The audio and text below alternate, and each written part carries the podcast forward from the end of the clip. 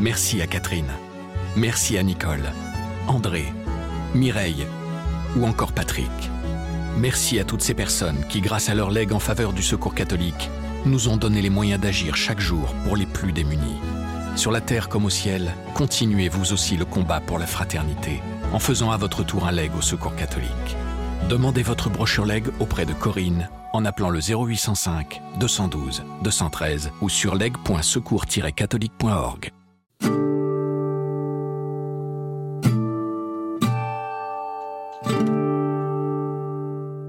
C'est plus qu'une prière, le Notre Père. C'est la réponse de Jésus à une question de ses disciples, question qui est d'ailleurs peut-être la toute première prière, c'est apprends-nous à prier. Et la réponse de Jésus, c'est le Notre Père. Donc le Notre Père est aussi une forme de euh, mode d'emploi de la prière, tout en étant une prière.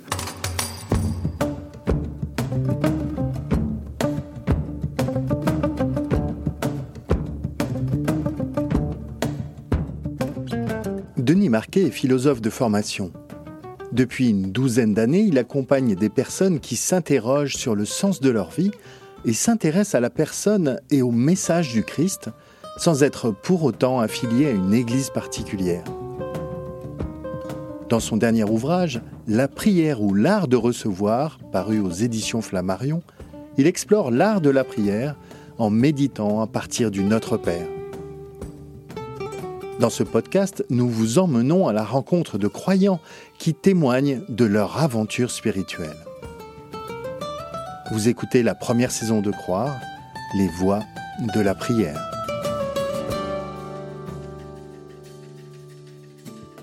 Je suis Gilles Donada, journaliste à la Croix. Denis Marquet m'a accueilli dans sa vaste maison située en Seine-et-Marne, dans un village en bordure de la rivière du Loing, au sud de la forêt de Fontainebleau. Nous sommes montés à l'étage dans son spacieux bureau, installé sous les combles, pour une conversation à bâton rompu sur les enseignements de la prière du Notre Père.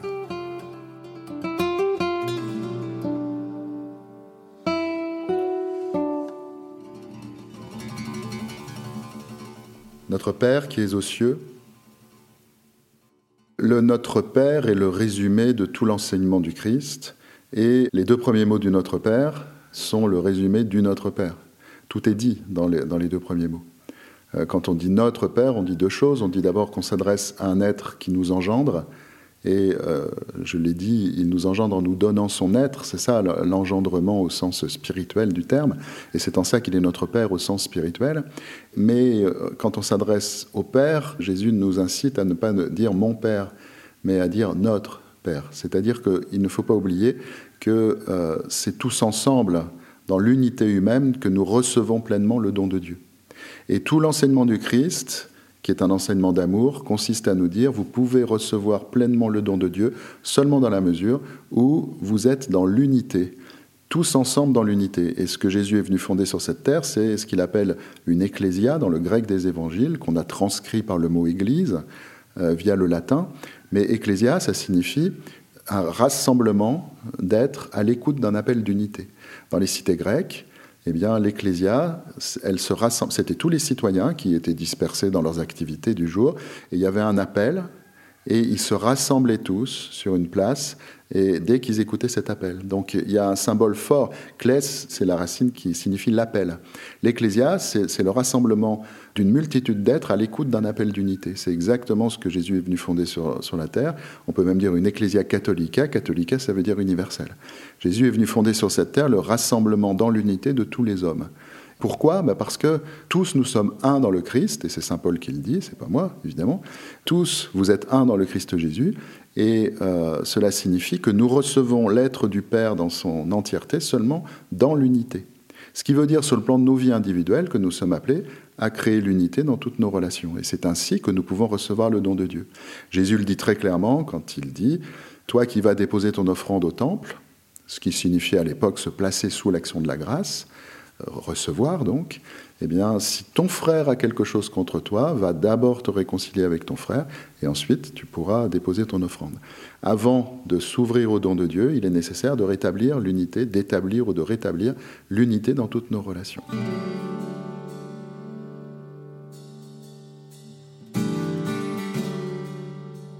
On dit notre Père qui est aux cieux.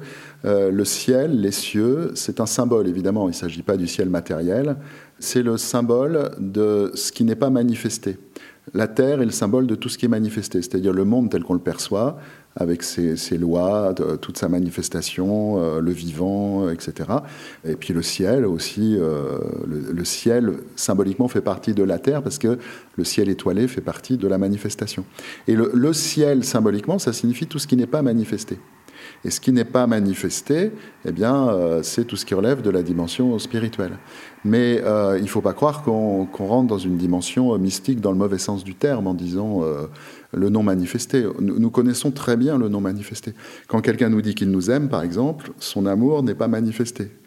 Il est manifesté par des signes, des symboles, mais l'amour en lui-même, nous ne le voyons pas, nous ne le percevons pas. En revanche, nous percevons ses effets. C'est-à-dire que le non manifesté est agissant dans ce monde. Et Dieu, c'est l'idée d'un être qui n'est pas manifesté en ce monde, mais qui est agissant en ce monde. Pour autant que nous nous ouvrions à son action, évidemment. De la même manière que si notre cœur est fermé, la personne qui nous dit qu'elle nous aime euh, peut toujours nous dire qu'elle nous aime et nous aimer réellement, nous ne ressentirons pas les effets de son amour. Et donc, notre Père qui est aux cieux, ça veut dire notre Père qui n'est pas manifesté en ce monde. Nous nous adressons à un être qui n'est pas manifesté en ce monde, et si nous nous adressons à lui, c'est justement pour nous ouvrir aux effets de son don et de son amour.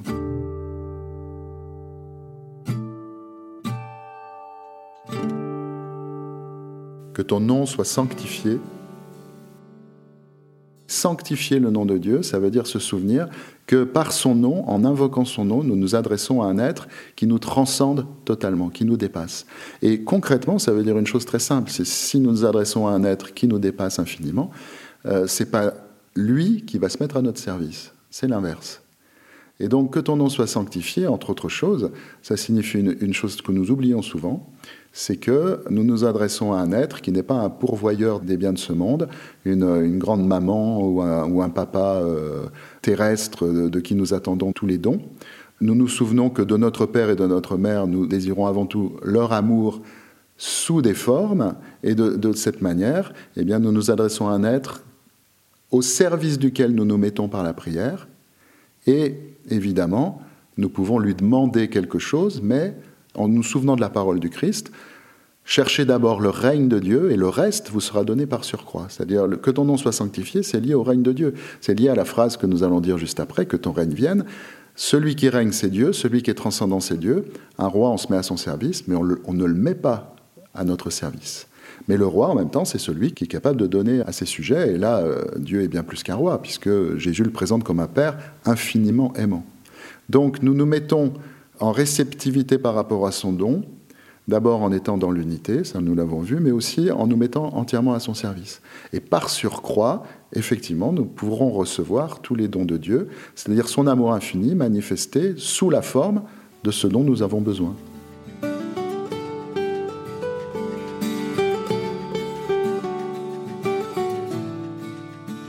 Que ta volonté soit faite sur la terre comme au ciel. Quand on dit que ta volonté soit faite, et moi ça a été mon cas très longtemps, euh, c'était un petit peu dans des cas où ma volonté personnelle avait été éprouvée par euh, la rencontre d'une grande adversité et où, euh, me résignant un petit peu, bah, je disais que ta volonté soit faite, mais avec avec un degré de consentement assez faible finalement, puisque au fond c'était l'échec de ma propre volonté qui me poussait à prononcer du bout des lèvres cette prière et, avec euh, une certaine amertume. Ce n'est pas la bonne manière de prononcer cette prière.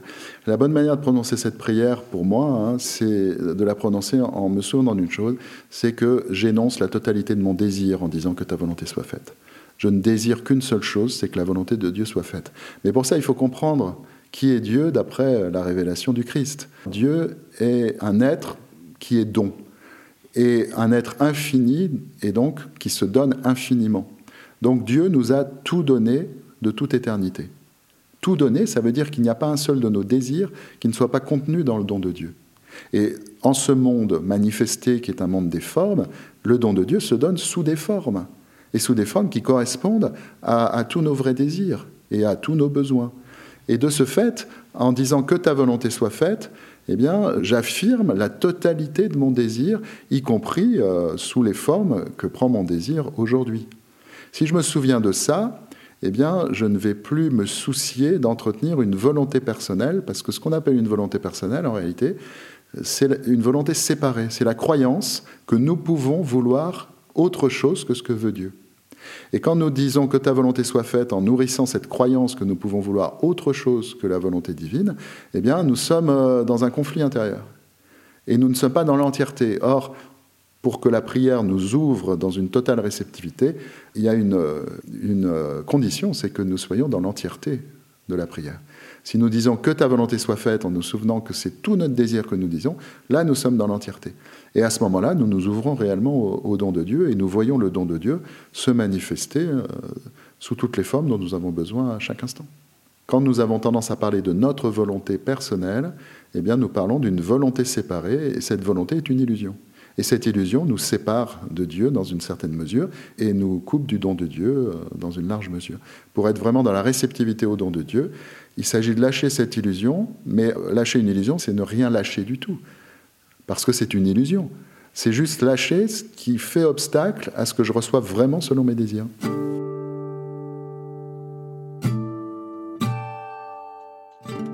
Donne-nous aujourd'hui notre pain de ce jour.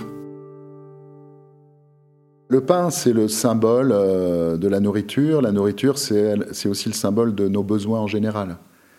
Et, nos besoins dépassent les besoins matériels. Nous avons des besoins euh, spirituels, nous avons des besoins psychologiques, euh, affectifs, pour être large.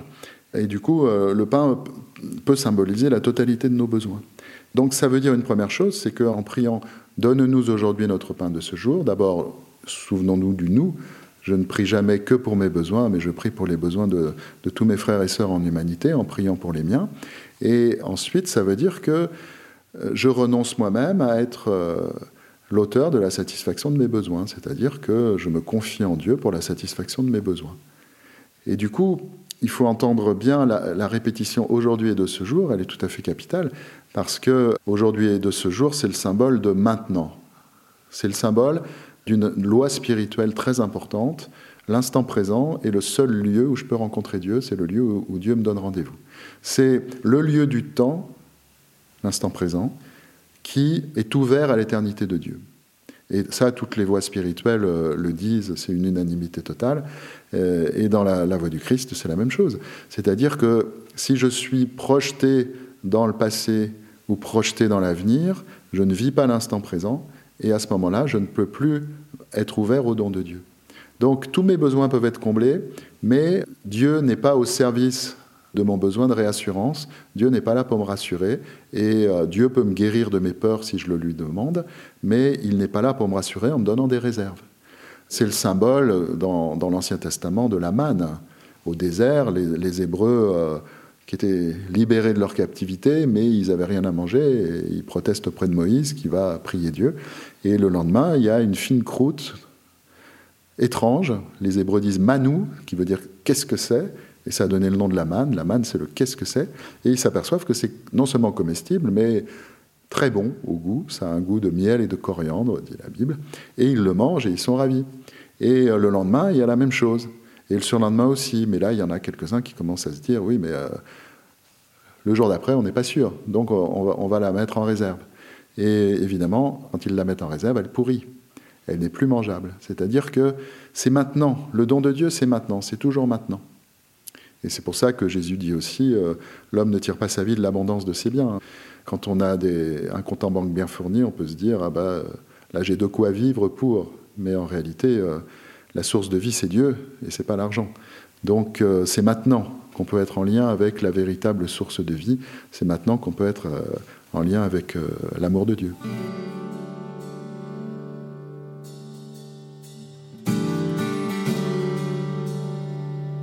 Pardonne-nous nos offenses, comme nous pardonnons aussi à ceux qui nous ont offensés. Il ne faut pas confondre le pardon et ses conséquences psychologiques. On vit dans, le monde de la sécularisation, c'est-à-dire toutes les notions chrétiennes ont été sécularisées, au point que Chesterton pouvait dire le monde est plein d'idées chrétiennes devenues folles. Effectivement, en passant du spirituel au psychologique, les idées chrétiennes peuvent devenir folles. Le pardon est une idée qui crée énormément de confusion et qui est très négative quand on la prend sur le plan psychologique. Quand on dit aux gens, pour guérir, il faut que vous pardonniez, bah, on les met dans une impasse Parce que pardonner, si on l'entend comme ne plus ressentir de ressentiment, voire de douleur par rapport au mal qui nous a été fait, tout simplement, il faut reconnaître que ce n'est pas en notre pouvoir. Nous ne pouvons pas être à l'origine de ça. Et du coup, euh, on ajoute la culpabilité à, la souffrance, donc euh, ce n'est pas une bonne chose. En revanche, le pardon, sur le plan spirituel, est une chose extrêmement simple. C'est demander à Dieu une grâce pour celui qui m'a fait du mal. Ceci posé, le pardon aura bien sûr des conséquences psychologiques. C'est-à-dire que le pardon, il va me faire du bien naturellement. Quand j'ai posé cet acte de pardon en priant Dieu pour mes ennemis, pour ceux qui m'ont persécuté, eh bien naturellement, je vais ressentir des effets, puisque en, pardonnant, en posant cet acte de pardon, je m'ouvre à la grâce de Dieu et la grâce de Dieu va agir, y compris dans la manière dont je me sens, c'est-à-dire dans ma psychologie. Donc, euh, je peux compter sur le fait que ma blessure, euh, la blessure reçue de la personne à qui j'ai offert le pardon, euh, va être guérie ou va simplement disparaître. j'ai vu ça de, nombreuses fois. Et puis que je me, je me sentirai sans rancune, sans amertume, je me sentirai beaucoup mieux, évidemment.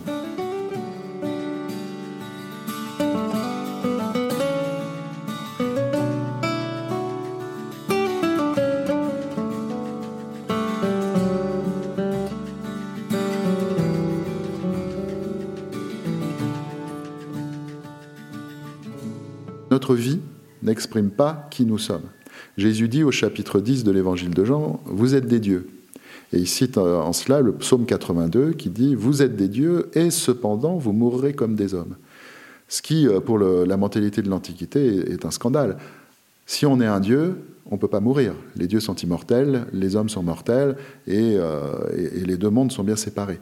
Dans la, mentalité judéo-chrétienne, il y a quelque chose de nouveau, c'est que nous sommes de nature divine, mais nous sommes dans une condition euh, mortelle. Donc nous sommes des dieux mortels en quelque sorte. Vous êtes des dieux, mais vous mourrez comme des hommes. Et Jésus rappelle ce psaume, vous êtes des dieux, c'est-à-dire que euh, notre nature est divine, et c'est normal. Si nous sommes, c'est que nous recevons l'être de Dieu. et notre être est donc l'être de Dieu. Mais quelque chose s'est passé. Ça, c'est le grand mystère de ce qu'on appelle la chute ou le péché originel. Quelque chose s'est passé, ce qui fait que nos actes, nos paroles, notre vie n'expriment pas, et notre corps aussi, n'expriment pas la, splendeur de notre nature divine, qui est donc amour, puisque la nature de, Dieu, c'est l'amour. Et donc, notre vie telle que nous la vivons est en dette par rapport à notre être, en quelque sorte. Et la distance qu'il y a entre ce que nous vivons et qui nous sommes peut être comblée elle ne peut être comblée que par la grâce. Et cette grâce, c'est le pardon. Quand Jésus est sur la croix et qu'il dit Père, pardonne-leur, ils ne savent pas ce qu'ils font, ce que font les êtres qui sont en train de le crucifier, ça témoigne de l'écart le plus grand qu'on puisse imaginer entre ce qu'on vit et qui on est.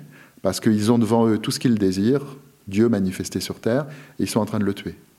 Donc, entre ce qu'ils font et qui ils sont, on ne peut pas imaginer abîme plus grand.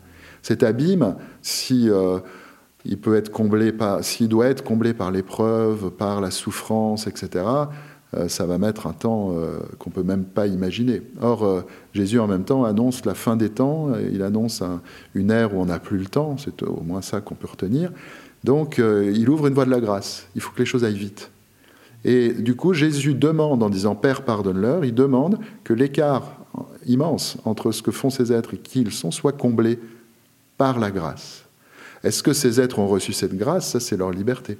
Mais il y a un passage de l'Évangile qui tend à montrer que peut-être, oui, au moins une personne l'a reçu, c'est ce centurion qui s'exclame au moment où Jésus euh, rend le souffle, euh, vraiment, cet homme était le Fils de Dieu. Ce qui est d'autant plus étonnant que pour un centurion euh, romain, Fils de Dieu, ça n'a aucun sens. Donc on peut penser qu'il a été touché par la grâce à ce moment-là et qu'il a reçu la grâce demandée par Jésus. Et ne nous laisse pas entrer en tentation. Mes grands-mères, je me souviens, me disaient que quand elles étaient enfants, on leur enseignait ne nous laisse pas succomber à la tentation. Et puis moi, quand j'étais enfant, on m'enseignait ne nous soumets pas à la tentation, et aujourd'hui c'est ne nous laisse pas entrer en tentation.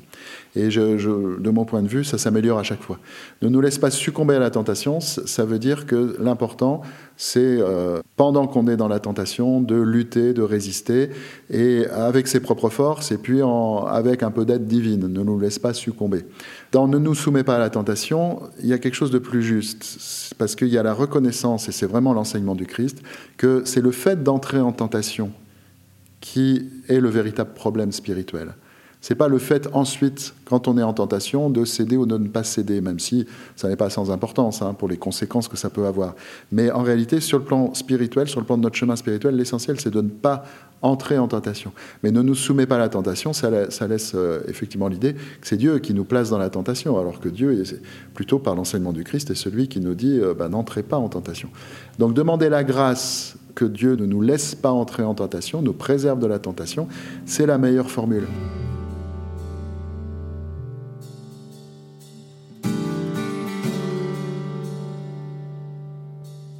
La véritable question, c'est de ne pas entrer en tentation parce que quand on est entré en tentation, on a déjà commis l'erreur de viser à Martia, à Taat, c'est-à-dire ce qu'on traduit par le péché.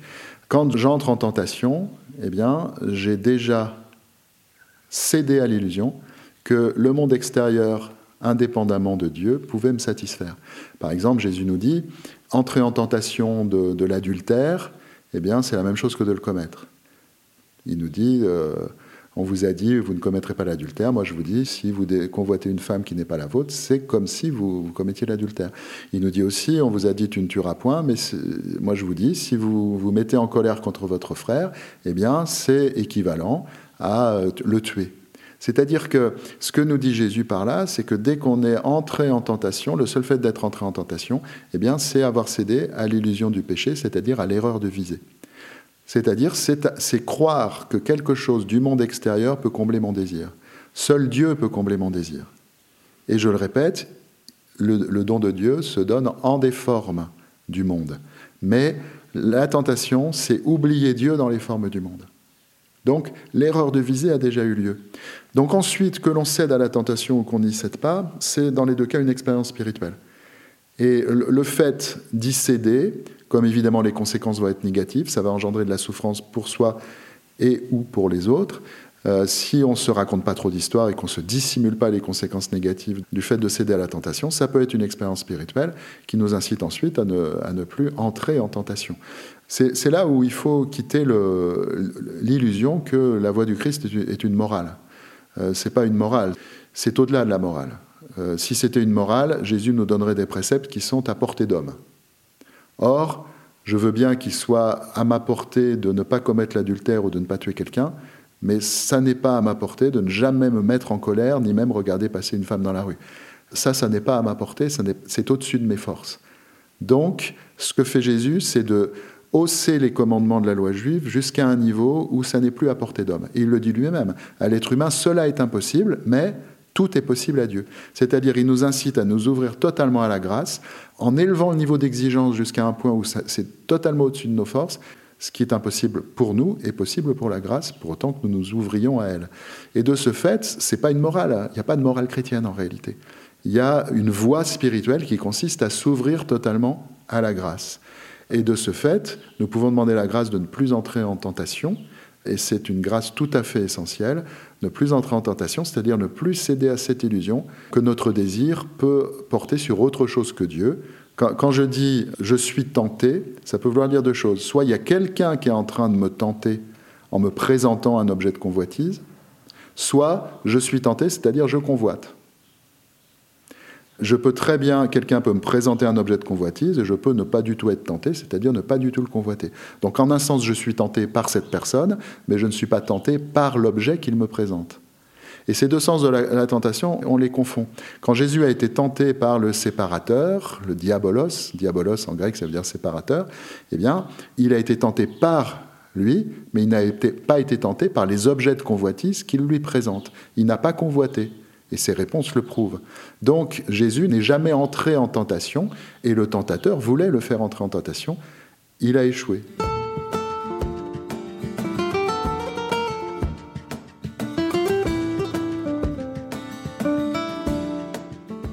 Mais délivre-nous du mal délivre-nous du mal. Dans le texte grec, euh, le, mot c'est poneros. Poneros, ça veut dire le mauvais, et le mauvais, c'est une manière de désigner ce qui est par ailleurs appelé le diabolos, c'est-à-dire le séparateur.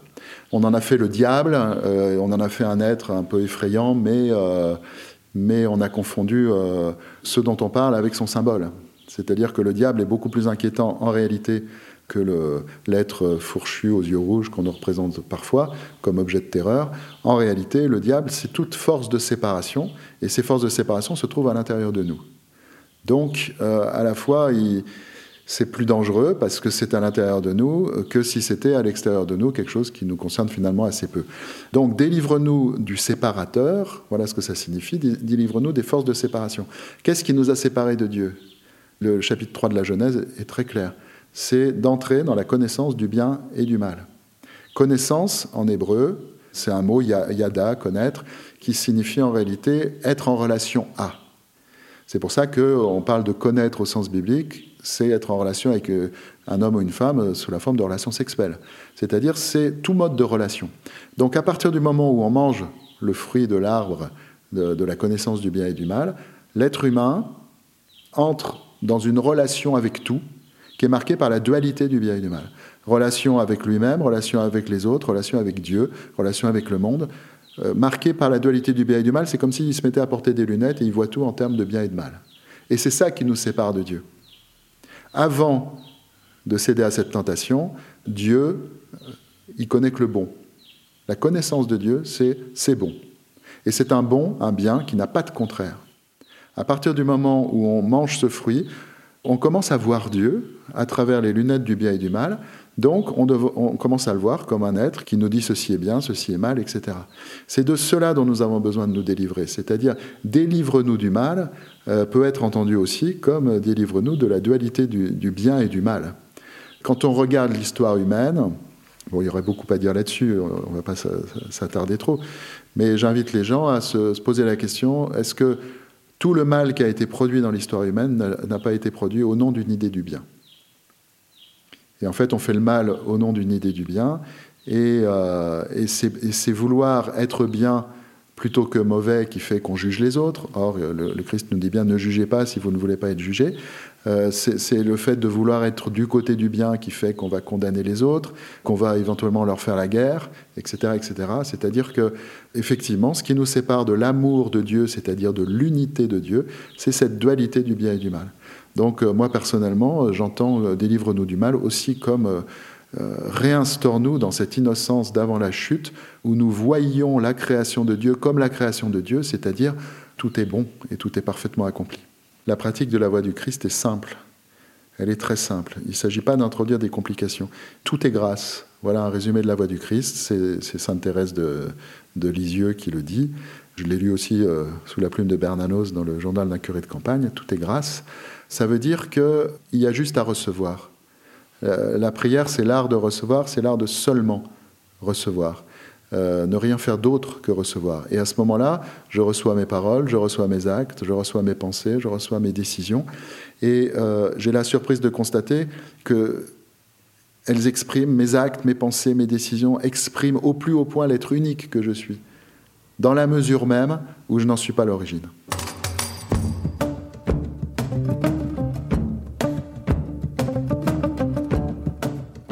Voici arrivé au terme du 13e épisode des Voix de la prière. S'il vous a intéressé, n'hésitez pas à vous abonner et à laisser une étoile, un avis ou un cœur. Croire est à retrouver sur toutes les plateformes et sur le site et l'appli La Croix.